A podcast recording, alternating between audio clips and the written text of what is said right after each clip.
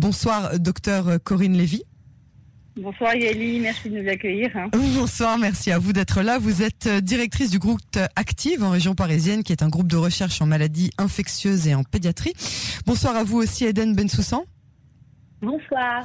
Vous êtes étudiante à la faculté des sciences de la vie à l'université de Tel Aviv et vous avez rédigé euh, cet article. Je vous remercie toutes les deux d'avoir accepté de participer à l'émission euh, de ce soir. Cet article a été par ailleurs publié dans la plus prestigieuse revue euh, médicale en pédiatrie, The Journal of Pediatrics. Je voudrais tout d'abord vous demander ce qui vous a poussé à rédiger cet article. Le contexte sanitaire dans lequel se trouvent les différents pays du monde est indéniablement différent et il évolue de façon dynamique en fonction des vagues. Oui, euh, oui, je vais, commencer si vous le voulez bien. en fait, euh, on a constaté euh, tout simplement qu'il y avait un glissement des publications scientifiques, toutes presque orientées vers la Covid-19 et non plus vers le reste des pathologies de l'enfant. Alors, pour montrer cela, il fallait des chiffres. Et avant qu'Eden explique comment nous avons fait pour cela, je veux juste rappeler qu'en fait, la pandémie, vous, l'avez très bien dit dans votre introduction, en fait, ça a eu un impact majeur, avant d'avoir un impact sur la recherche, sur les pratiques des médecins. Et par exemple, euh, il y a eu beaucoup plus de téléconsultations et du coup, euh, par exemple, moins de tests réalisés pour les angines, par exemple. Et ça, c'est une équipe israélienne qui l'a publié. C'est l'équipe de Ido Somek. Mais il y a eu des choses beaucoup plus graves qui ont, qui ont eu un vrai coup de frein. Je vais laisser Eden euh, continuer. Oui, merci Corinne et bonsoir à tous. Euh, alors effectivement, en Europe, on a constaté que l'activité des services spécialisés dans les transplantations d'organes avait fortement diminué. C'est-à-dire qu'il y a de moins en moins de transplantations ces temps-ci, et c'est un problème très grave pour les jeunes patients qui attendent une greffe d'organes. Ensuite, en dehors de ces constats, j'ai utilisé le site PubMed, qui est une base de données internationale des publications scientifiques. Sur ce site, j'ai recherché le nombre d'articles qui avaient été publiés sur les pathologies à pneumocoque ou à méningocoque chez l'enfant durant les dix dernières années. Et j'ai comparé ces chiffres à ceux des articles publiés sur le coronavirus depuis le début de la pandémie. Et il s'avère en fait qu'il y a environ 7000 publications en 10 ans pour les maladies à pneumocoque chez l'enfant et 6500 publications sur le Covid, mais en 10 mois seulement. En moins d'un an. Voilà, en moins d'un an. Donc 10 ans comparé à 10 mois avec un nombre à peu près égal de publications, vous comprenez, on comprend tout de suite qu'il y a un gros problème. Absolument. Alors, absolument. Alors oui, la recherche sur le coronavirus, c'est important et très intense, mais malheureusement, c'est au détriment des autres recherches, car ce sont les mêmes équipes qui travaillent sur ces sujets. Pour mieux vous expliquer ça, en gros, les équipes de recherche qui d'habitude travaillent sur d'autres maladies doivent maintenant consacrer le plus clair de leur, temps au corona. En l'occurrence, qui a créé une unité de recherche spéciale corona On ne sait pas. Y a-t-il une unité de recherche spéciale corona En tout cas, chacun a dû utiliser ce qui existait déjà. Et c'est entre autres ce qu'on essaie d'expliquer dans notre article. Donc on soit bien que les unités de recherche se soient toutes penchées sur la Covid, mais il faut bien qu'à un moment donné, certains groupes continuent les recherches qui ont débuté avant la crise sanitaire et que les projets de recherche envisagés avant la pandémie se concrétise un jour. Alors, je comprends bien vos inquiétudes, mais étant donné que le monde s'apprête maintenant à se vacciner, la pandémie sera bientôt euh, maîtrisée. On peut donc désormais entrevoir approximativement le moment où la vie reprendra son cours et les recherches scientifiques avec, non? Alors Yaeli, si vous avez des infos disant que la pandémie va être maîtrisée, nous on est très preneurs et on est ravis de l'apprendre. Hein. Alors dites-moi tout. Euh, vous, vous, pensez pas, vous pensez pas comme non, c'est pas ça. Bon, comme tout le monde, on attend les vaccins, c'est sûr. Euh, en Angleterre, ils vont démarrer demain. Aux États-Unis, ils vont pas tarder aussi. En France, ce sera pour début janvier. Euh, chez nous, la, vaccination va être organisée par le professeur Alain Fischer, donc c'est une chance pour nous, c'est rassurant.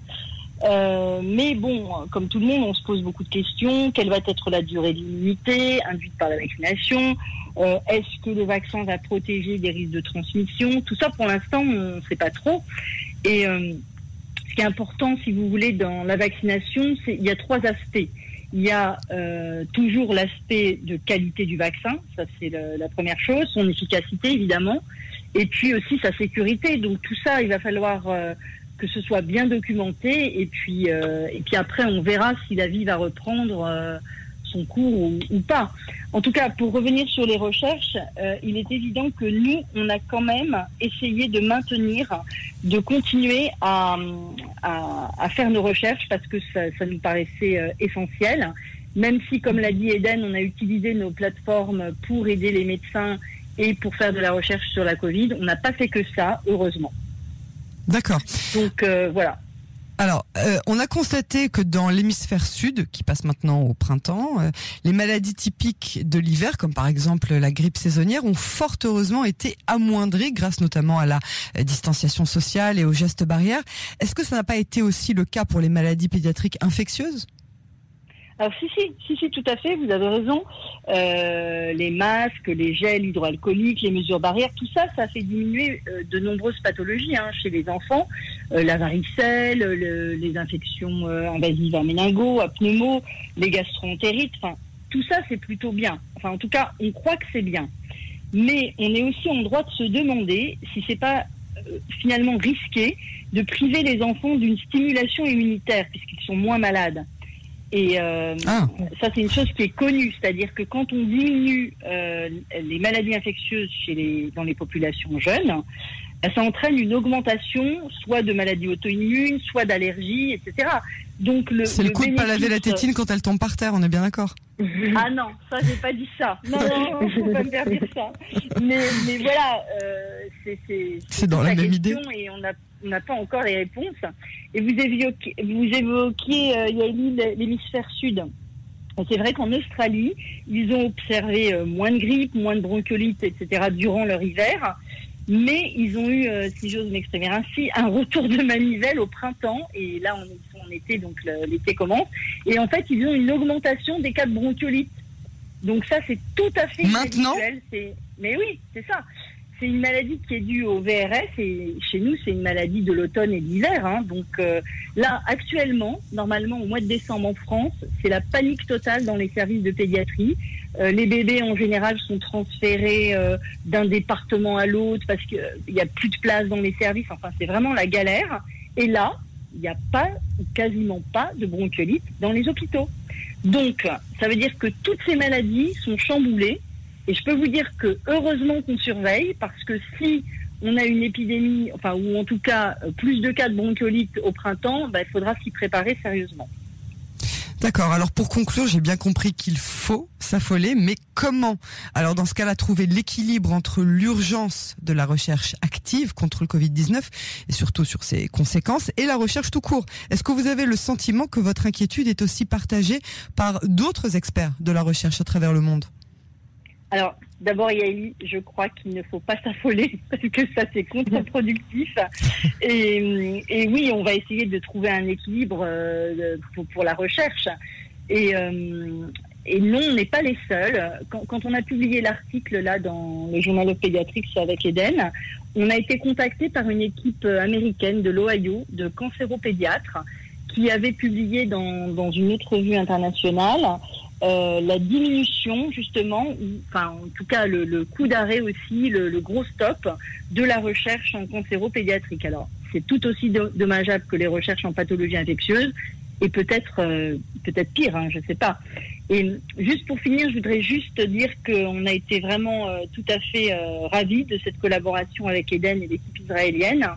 Et j'espère que Eden sera un futur médecin et futur chercheur, puisqu'elle a mis maintenant les pieds euh, dans une unité de recherche. On va, on va pas la lâcher. Hein. Eden, pour venir. Hein. C'est une première, c'est une première collaboration entre vos deux équipes? Oui. Ah, absolument. bien. Ouais, et, c'est quand même. Donc on n'espère pas la dernière. Ça, a vraiment porté ses fruits. Et Eden vous a présenté ça de, de manière euh, euh, enfin, ça paraissait simple, mais c'est un gros travail qu'elle a effectué de recherche sur PubMed, comme elle vous l'a dit, mais c'est un travail énorme en réalité, c'est des semaines et des et voire des mois de travail derrière. Docteur euh, Corinne Lévy, futur docteur Eden Bensoussan, je vous remercie infiniment d'avoir euh, partagé avec nous cette analyse et de nous avoir fait comprendre à quel point l'alerte était réelle. La recherche doit continuer ou du moins reprendre et vite. Alors à très bientôt à toutes les deux. Bonsoir, merci. Au revoir.